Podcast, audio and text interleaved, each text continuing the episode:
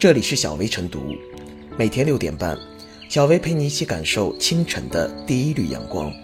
同步文字版，请关注微信公众号“洪荒之声”。本期导言：OFO 小黄车退押金又出新招。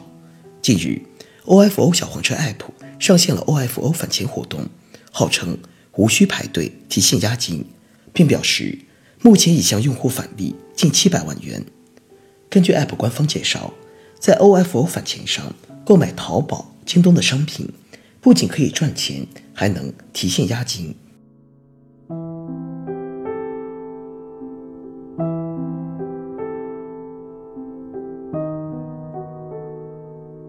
OFO 的奇思妙想不该用在坑人上。所谓购物返钱，所谓无需排队提现押金。实质上是这样的：一旦用户授权同意参加活动，押金转换为 OFO 返钱的通用账户余额。押金一旦转换，即不可撤销，不得要求将可提现余额改回 OFO 平台押金。这意味着参加活动等于用户默认放弃对这笔押金的索取，OFO 平台对这笔押金不再有归还义务。这不是让用户上钩吗？更坑人的是，押金被转换后也不可直接购物，而是需要用户另外花钱消费才能获得返钱。对于这一规则的说明，OFO 未做醒目标注，用户在不知情的情况下很容易入坑。再来说说返钱活动，根据规则，在 OFO 中有押金尚未退还的用户可以享受双倍返现，即提现金额累计至二十元时可以提现四十元。OFO 对活动设置了提现门槛，有九十九元、一百九十九元押金的用户，最多可提现次数分别为五次和十次。次数达到上限后，将不再享受双倍返现。但是，要拿到这二十元返现，绝非一件容易事，需要额外花去十分可观的钱才能做得到。例如，一包九点九元的纸巾可以返现零点八元，一箱售价。三十九点九元的啤酒可以返现零点四二元，一袋二十一点九元的零食可以返现零点零八元。按照这一规则，想靠购买这类产品来拿回当初的押金，可能要投入上千甚至上万元。也就是说，已经入坑的用户，就算真拿回了押金，却已在与 OFO 合作的第三方购物平台或其旗下小鹿有货平台上花了笔押金。多数十倍甚至百倍的钱，何况这些商品在价格上是否合理还未可知，说不定拿回来的押金，其实在购物时已经悄悄被 OFO 薅回去了，也不一定。这哪里是无需排队提现押金？这分明是一个让用户继续出血的新套路。OFO 已经不止一次在退押金上玩套路了。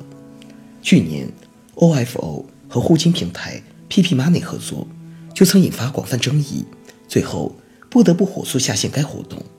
今年三月，OFO 推出金币商城，将押金变金币消费，依旧套路颇多。不仅商品数量少，价格也明显过高，最终未获得用户买账。今年五月，交通运输部等多部门印发《交通运输新业态用户资金管理办法》，里面特别提到，用户押金。归用户所有，运营企业不得挪用。同时，要在网络平台显著位置明示押金退还方式、程序和周期。对这一行业管理规定，OFO 用实际行动表明了其置之不理的态度。用户当初选择 OFO 是基于对该企业的信任，如今想退回押金，却遭如此这般的算计。OFO 不把奇思妙想用在经营上。却屡次跟用户玩套路，有关部门对此不可坐视不理，任由其继续戏耍用户。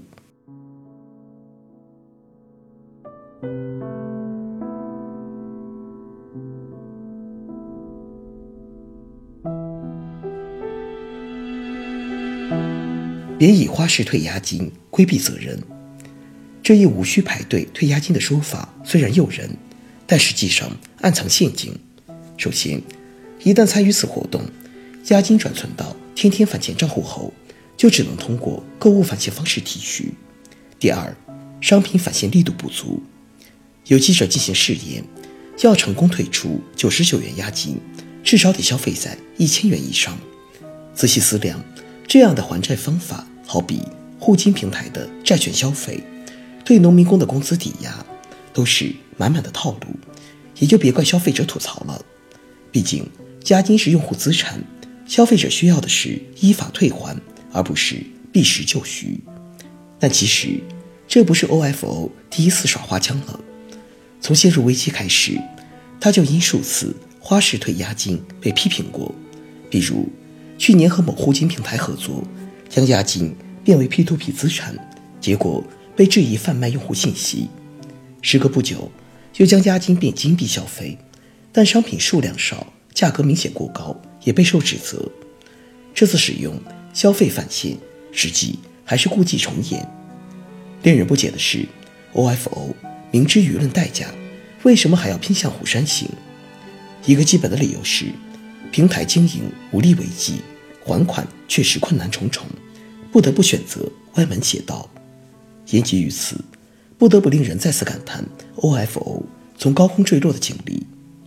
从不断跑马圈地成为头部玩家，到转眼资金断裂落得一地鸡毛，OFO 的故事里既有创业神话。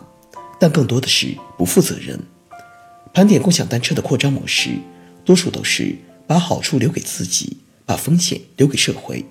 彼时就有人提出，押金属于沉淀资金，只能专款专用。但平台每次都会言之凿凿称，不要干预市场，相信企业的监管能力。但结果一再证明，企业道德自律是靠不住的，有形之手介入才能纠偏方向。正是基于共享单车企业倒闭、跑路等，引发押金退还难的现实状态，交通运输部等多部门印发了《交通运输新业态用户资金管理办法》，规定用户押金归用户所有，运营企业不得挪用。同时，要在网络平台显著位置明示押金退还方式、程序和周期。这是对类似问题的正式回应，有利于实现对企业的规范化管理。OFO 虽然躲过了监管，但责任不容有失。面对一千五百万排队用户，应该尽最大努力退还押金，而非把心思放在误导用户上。值得注意的是，共享单车的问题不止于押金一事，在车辆投放、保养以及交通秩序维护等方面，他们同样也必须负起应有的责任，不能允许他们尝尽了审慎包容的甜头。转头就让全社会来给他们擦屁股。同时，行业也要认识到，市场竞争不能以扰乱秩序为前提。谁能更好地把握创新方向，适应政策导向和用户需要，谁就能赢得政府和消费者的信任。从网约车到共享单车，到各类花样百出的共享经济，这个道理已经被一次次证明过了。